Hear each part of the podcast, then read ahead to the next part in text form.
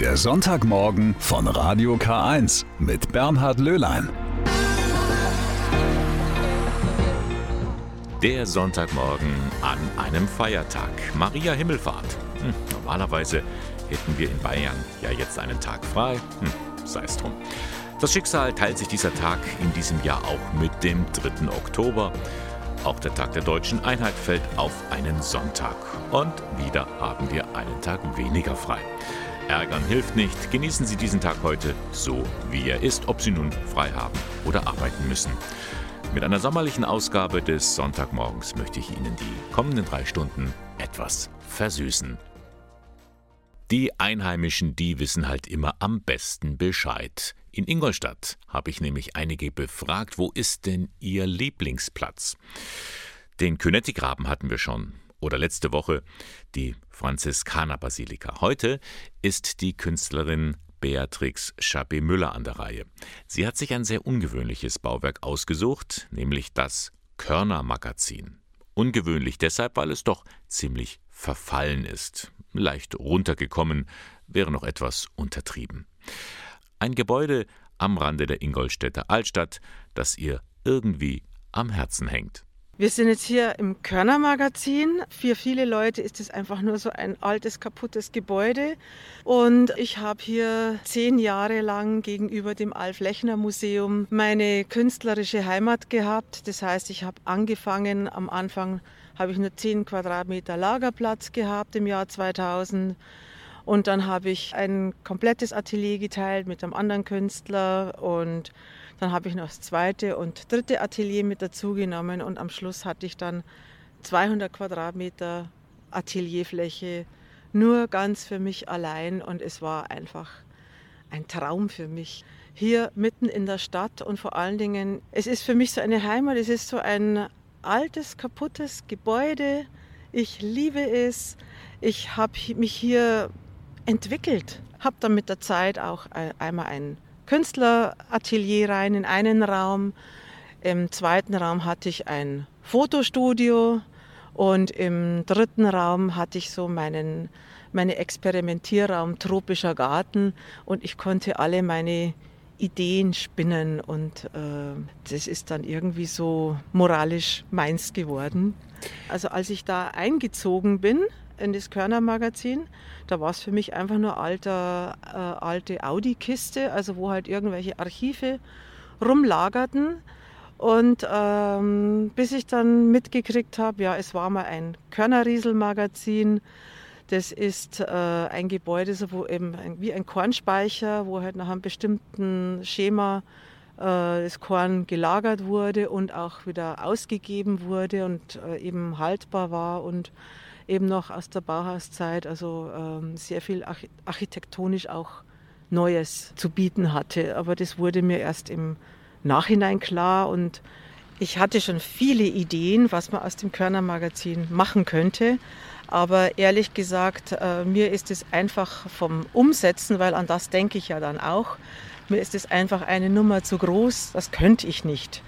Aber ich hätte natürlich einen Traum. Ich weiß, dass der wohl so gut wie nicht umsetzbar ist. Da gehört schon sehr viel guter Wille dazu. Äh, es wäre für mich da in dem Stockwerk, wo ich äh, gewirkt habe und vielleicht das Stockwerk darunter, praktisch das so eigentlich so fast so kaputt lassen, wie es ist. Und ich könnte da wieder drin arbeiten und tun und machen und alles andere kann meinetwegen ganz schick gemacht werden. Äh, es ist wie so, wer sich vielleicht diesen alten US-Serie kennt mit der Adams Family, wo dann äh, eben ein altes Haus irgendwo immer was los ist und das andere ist alles gut bürgerlich und ordentlich und ich hätte es gern dann eben genau dieses Teil, äh, das, wo ich sage, ist meins. Soweit Beatrix Chabé-Müller, die Künstlerin zu ihrem Lieblingsplatz in Ingolstadt, das Körner Magazin. So, und wir kommen jetzt dem Sonntagmorgen zur dritten Folge unserer Orgeltour durch das Bistum Eichstätt. 2021 ist ja ganz offiziell ein Orgeljahr, um die Königin der Instrumente wieder mehr bekannt zu machen. Heute machen wir Station im mittelfränkischen Landkreis Weißenburg-Gunzenhausen und zwar in der idyllisch gelegenen Kirche in Reitenbuch. Hier hat sich Heike Haberl wieder mit Dummorganisten Martin Bernreuter verabredet, um zu entdecken, was die dort noch so bemerkenswert original erhaltene neugotische Orgel so außergewöhnlich macht. Wir sind jetzt hier in Reitenbuch an der einzigen Römerstraße gelegen zu unserer lieben Frau. Die Besonderheit hier ist, dass es sich um eine neugotische, überwiegend neugotische Altarraumgestaltung handelt und dass eben auch die Orgel im neugotischen Stil, kann man sagen, gebaut wurde. Und zwar im Jahr 1891 aus dem Hause Bittner. Sie ist konzipiert als mechanische Kegellade. Sie eifert eher dem symphonischen Klang jetzt nach. Der Prospekt ist im Grunde zweiteilig und umrahmt wunderschön eine Rosette, eine Glasrosette auf der Westseite. Der Spieltisch ist jetzt schon zeittypisch freistehend mit Blick zum Altar. Die Orgel kann man elektrisch bedienen, mit einem Ventilator ansteuern oder man kann sie auch, hat man außen gesehen, an diesen Tretstangen, man kann sie auch ganz in Zeit unseres Energiesparens per Manneskraft oder Frauenkraft bedienen. Und da eignet sich eher das romantische Repertoire dann dafür wahrscheinlich, oder? Ja, kann man sagen. So äh, Johannes Brahms geht hier sehr gut. Äh, die ganzen Frühromantiker, wo man noch kein Schwellwerk braucht unbedingt. Sie zeichnet sich aus vor allem durch die streichenden Klänge, also die das ganze Orchester nachahmen möchten. Es sind sehr viele grundtönige Register, sehr viele Achtfüße, sagen wir als Organisten. Ein warmer, satter Klang, auch sehr charakteristische Flöten, was ganz was Besonderes. Dann wollen wir uns mal ein besonderes Stück auf dieser besonderen Orgel anhören.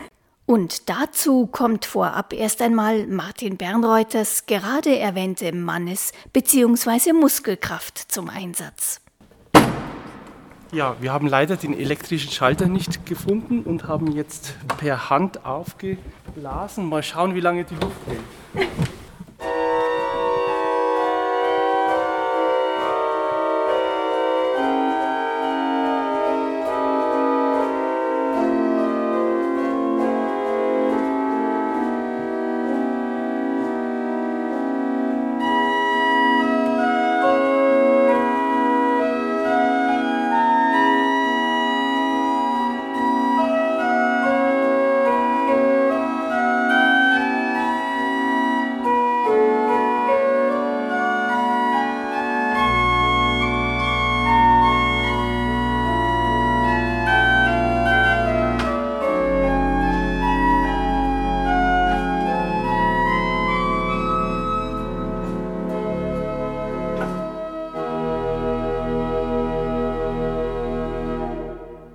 In der Nachkriegszeit, wo die sogenannten neubarocken, neobarocken Orgeln aufkamen, hat dieser romantische Orgeltyp leider oft schlechte Karten gehabt. Also viele Instrumente wurden, weil einfach der Zeitgeschmack ein anderer war, eliminiert.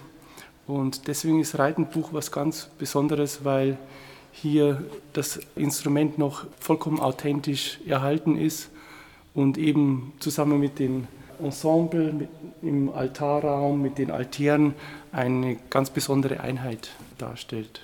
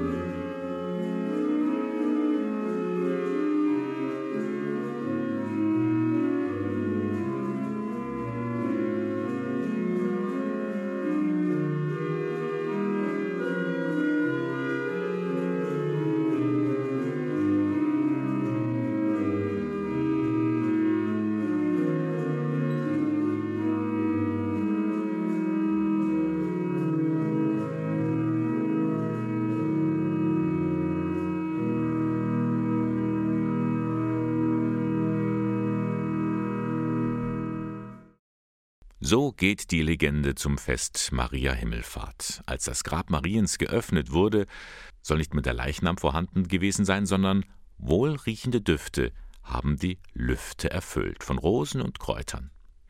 Deswegen binden Katholiken an diesem Tag einen Strauß mit blühenden Kräutern und Blumen. Am liebsten aus eigenem Anbau, so wie bei der Franziskanerschwester Birgit Beck.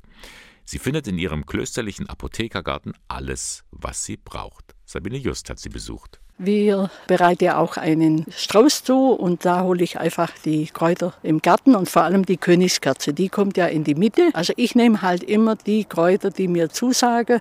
Ysop, Estragon.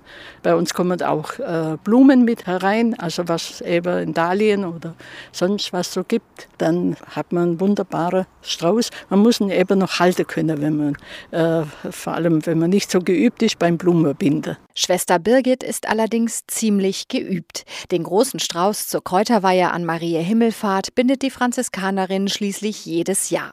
Das bunte vielerlei aus Kräutern und Blumen wird dann im Gottesdienst gesegnet. Und später, wenn der Strauß getrocknet ist, kann man Tee aus ihm bereiten. Der soll dann besonders heilsam sein. Pfefferminze ist eine wunderbare Pflanze. Dann könnten Sie den Thymian auch haben. Das Bohnenkraut wäre auch eine wichtige Pflanze, auch eine stärkende, tonisierende Pflanze. Lavendel würde bei mir dazugehören, weil ich gern mit Lavendel auch einen Tee zubereite. Und Zitronenmelisse hat man so was Beruhigendes für den Abend. Den Kräuterweihebrauch gibt es seit über 1000 Jahren. Vermutlich kommt er daher, dass bei der Öffnung des Grabes Mariens Düfte die Luft erfüllt haben sollen. Von Rosen und eben auch von Kräutern. So manchem Kraut wird heilende Wirkung nachgesagt. Kein Wunder also, dass viele Klöster einen sogenannten Apothekergarten haben. Die Klöster, die waren ja diejenigen, die eigentlich fürs Volk gesorgt haben und sich verantwortlich gefühlt haben, den Menschen Heilmittel zukommen zu lassen. Früher hat man ja gesagt, eure Nahrungsmittel sind eure Heilmittel, eure Heilmittel sind eure Nahrungsmittel. Und von daher ist immer gut, wenn wir die Kräuter zu uns nehmen. Apropos, wie wäre es eigentlich mit einem eigenen kleinen Kräutergarten? Das ist nämlich gar nicht schwer, verspricht die Franziskanerin. Egal, ob das ein ganzes Beet ist oder nur ein Blumenkasten am Fenster. Und in der Erde wühlen, Samen säen und dann am Ende sehen, wie eine Pflanze wächst. Das ist auch was für die Seele. Ich kann es nur jedem empfehlen, mit der Natur sich auseinandersetzen und auch wieder mal schauen, wie wächst sowas, wie blüht was, was kann ich daraus äh, zubereiten, wie schmeckt es und so weiter. Und das ist was Herrliches. So, freuen Sie sich schon auf den Urlaub oder sind Sie vielleicht schon mittendrin? Wegen Corona ist ja Deutschland als Zielgerade hoch im Kurs. Schließlich gibt es auch hier Erholung und sogar Strand und Meer. Zum Beispiel auf der Nordseeinsel Norderney. Dort lebt das katholische Seelsorger-Ehepaar Markus und Siri Fuhrmann. Mit ihren Angeboten der Tourismusseelsorge versuchen sie, sich auf die veränderte Situation einzustellen, denn auch auf Norderney ist wegen Corona vieles anders. Gabriele Höfling berichtet. Wind, Vögel und Meeresrauschen im Ohr, Meer und Dünen im Blick. Mit dieser Kulisse hat eine kleine Gruppe gerade die Nordseeinsel Norderney erkundet, bei einer Meditationswanderung mit der katholischen Tourismusseelsorge. Für die 35-jährige Referendarin Clarissa Erholung pur. Und ich merke auch selber, wie ruhig ich jetzt nach diesen drei Stunden innerlich bin. Ruhe und zu sich selbst kommen und entspannen und äh, ja, sein. Ich denke, das sollte auch jeder sich im Urlaub auch mal gönnen. Und nicht nur immer in die Innenstadt gehen und da irgendwas einkaufen. Ansonsten habe ich nämlich Norderney als sehr, sehr überfüllt wahrgenommen. Norderney ist eine der deutschen Urlaubsinseln mit viel Natur, aber auch viel Trubel. Wo andere ihre Ferien genießen, lebt das katholische Seelsorger-Ehepaar Markus und Siri Fuhrmann. Und natürlich beeinflusst Corona auch ihre Arbeit mit den Urlaubern. Da meine ich zu sehen, dass es auch sehr darum geht, naja, vielleicht sowas wie eine Lehre aus der Erfahrung zu ziehen. Also wie begnüge ich mich? Also wie bin ich eigentlich zufrieden? Was macht eigentlich was heißt so das Maß, mit dem ich eigentlich gut leben kann. Sagt Siri Fuhrmann. Auch ihr Mann Markus hat Veränderungen bemerkt. In unserem Gästebuch, was da liegt, äh, ist mir aufgefallen in den letzten Tagen und Wochen, dass sehr oft das Wort Danke dahin da reingeschrieben wird. Danke, dass wir auf Norderney sein dürfen. Also es gibt schon auch viele Leute, die eine Dankbarkeit haben, dass das überhaupt geht und äh, dass man sowas wie Urlaub jetzt machen kann und eben nicht auf einer Intensivstation irgendwie liegt. Das ist schon sicher nicht für alle, aber für viele so ein Moment von Dankbarkeit. Dass im Urlaub leichter als im Alltag auch mal existenzielle Fragen aufkommen, beobachtet auch Wilhelm Loth, Chef der Norderney Touristik. Es kann auch am Strand sein, dass ich auf einmal zur Ruhe komme und denke, wow, da ist ja eine Menge mit mir los ähm, und ich brauche jetzt irgendwas, was mir hilft und da ist ja ja, ich glaube, da kommt dann die Kirche hier auf Norderney. Urlauberin Rita, die mit ihren Enkelkindern auf der Insel ist, hat die spirituelle Tour durch die Dünen jedenfalls richtig gut getan.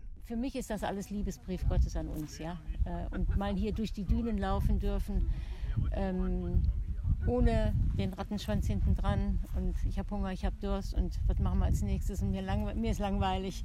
Habe ich gedacht, da mache ich gerne spontan mit.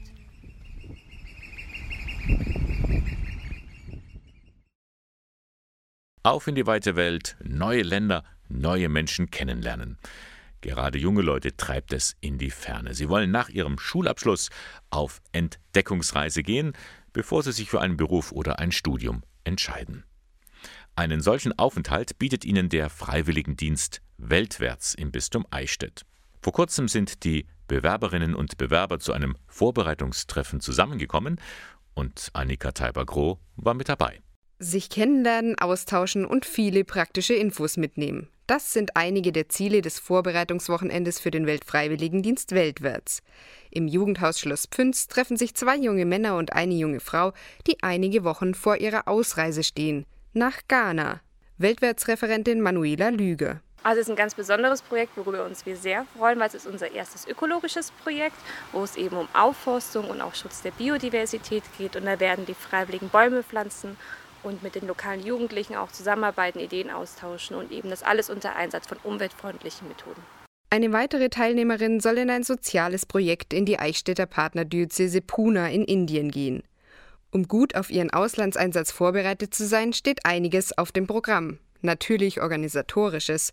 Welche Impfungen und Versicherungen sind nötig? Was mache ich im Notfall? Wie gehe ich mit Themen wie Rassismus und meiner Rolle als Freiwillige oder Freiwilliger um? Aber auch der Aufbau eines eigenen Solidaritätskreises zur finanziellen Unterstützung und Öffentlichkeitsarbeit sind dabei. Nicht zuletzt hat auch das Thema Pandemie seinen Platz. Corona ist für uns ein sehr wichtiges Thema im Weltfreiwilligendienst, einfach weil auch gerade die Situation in den Einsatzländern im sogenannten globalen Süden auch nochmal anders ist als hier in Deutschland. Teilweise nochmal viel schlechter, teilweise auch besser. Und uns ist deswegen wichtig, äh, die Bedingungen des Freiwilligendienstes auch abzuklären, genau dass sie sicher sind, dass für die Freiwilligen keine besonderen Risiken entstehen, beziehungsweise diese möglich einzugrenzen. Deswegen sind wir vorsichtig optimistisch in der Planung. Also wir machen Sicherheitsanalysen immer wieder von der Lage vor Ort und planen mit einer Ausreise jetzt äh, Anfang Oktober. Die jungen Leute freuen sich schon auf das, was sie erwartet. Sie haben mehrere Ziele. Für das Auslandsjahr habe ich mich entschieden, weil ich äh, noch nicht so genau wusste, was ich jetzt genau studieren will und äh, mich auch damit orientieren will und auch neue Kulturen kennenlernen will und ein bisschen auch raus aus diesem, äh, aus, aus Deutschland oder auch aus Europa und eben auch einen anderen Blickwinkel vielleicht einnehmen. Ich habe mich speziell für Ghana sehr interessiert, ähm, weil ich sowieso unbedingt nach Afrika wollte und ähm, hat sich Ghana sehr gut angeboten und auch mit dem ökologischen Aspekt fand ich sehr cool und ja, das lässt sich also ganz gut verbinden miteinander. Auf alles, auf die Leute, die man kennenlernt, auf die ganz neue Erfahrung, die man dann da auch hat. Diese Erfahrungen sollen die jungen Leute dann in ihr weiteres Leben mitnehmen. In Studium und Beruf, in die Familie und ihren Freundeskreis. So entwickeln sie nicht nur selbst ein Bewusstsein für die eine Welt, sondern tragen nachhaltige Entwicklung in die Gesellschaft.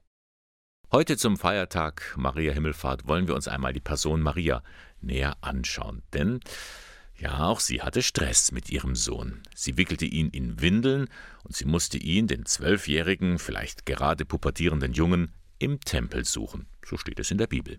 Aber sie ist nicht nur Mutter. Ihr berühmtes Loblied Magnificat, das ist prophetisch. Von daher ist sie auch eine Powerfrau und Prophetin.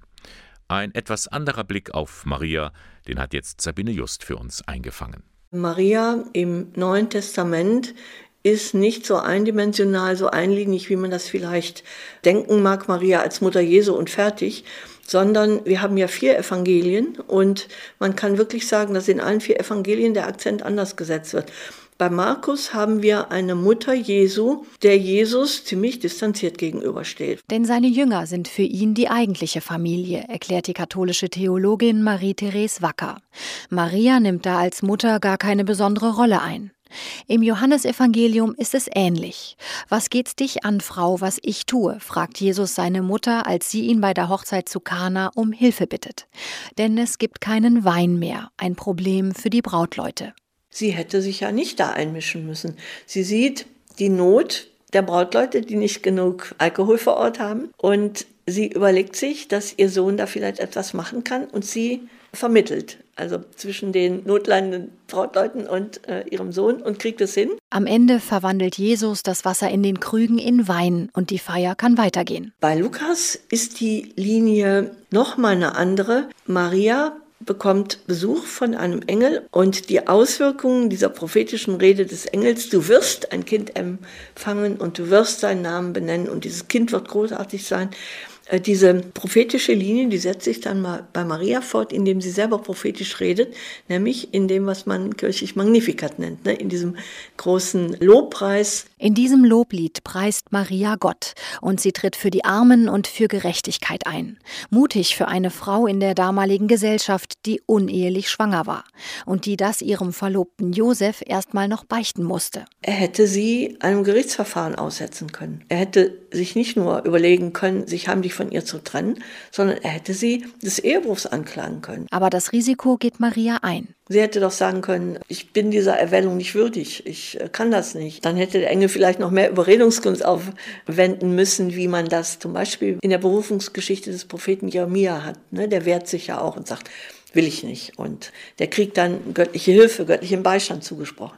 Kriegt Maria übrigens nicht. Ne? Sie kriegt keinen göttlichen Beistand in dieser schwierigen Situation äh, zugesprochen. Und zieht es trotzdem durch. Maria, die Gottesmutter, Vermittlerin, Powerfrau und Prophetin. Der Sonntagmorgen von Radio K1 geht zu Ende. Das waren wieder drei Stunden Kirchenmagazin der Diözese Eichstätt. K1 finden Sie in Eichstätt in der Luitpoldstraße 2 Moderation und Redaktion der Sendung Bernhard Löhlein. Das war eine sommerliche Ausgabe. Im August haben wir ein bisschen abgespeckt, mehr Musik als sonst. Und das gibt es dann auch am nächsten Sonntag wieder. Ich freue mich, wenn Sie dabei sind.